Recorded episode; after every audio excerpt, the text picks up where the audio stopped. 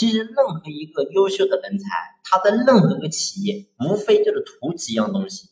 所以我们一定要能够好好去思考一下，你凭什么能够留住员工？那么你在这几点当中，你有没有真正满足他？那首先第一个就是合理的薪酬。那么你的薪酬到底能不能真正的吸引住他呢？所以这就关键涉及到你的薪酬设计体系是否合理啊？你比如说，假如说一个优秀人才来到你企业当中，他觉得他拿的钱跟别人拿的钱都是不一样的，都是不公平的，那请问你怎么可能留住他呢？所以这是最基本的，就是利益方面。那么你的利益分配，你一定要分配的足够合理，让人才能够在企业当中感受到公平两个字。那么第二个就是未来的愿景。那么我们过去经常讲，普通的选手都在贩卖企业的当下，而真正一等一的高手都在贩卖企业的未来。那请问你有把你企业的未来告诉他吗？而且他能够？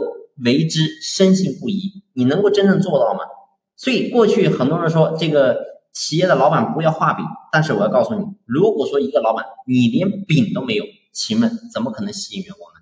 所以不是说我们今天做老板一定要夸夸其谈，然后呢讲一些很虚伪的话，不是这个意思，而是说人是活在希望当中，死在绝望里。那么我在前面几期我给他讲过，我说必须要给到人才一个没有天花板的舞台。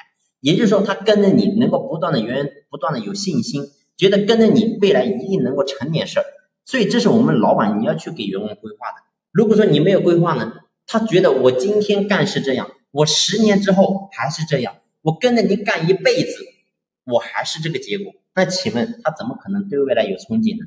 所以当他干到一定程度的时候，你会发现他就开始有这种职业的这种困倦。那这个时候他肯定选择跳槽。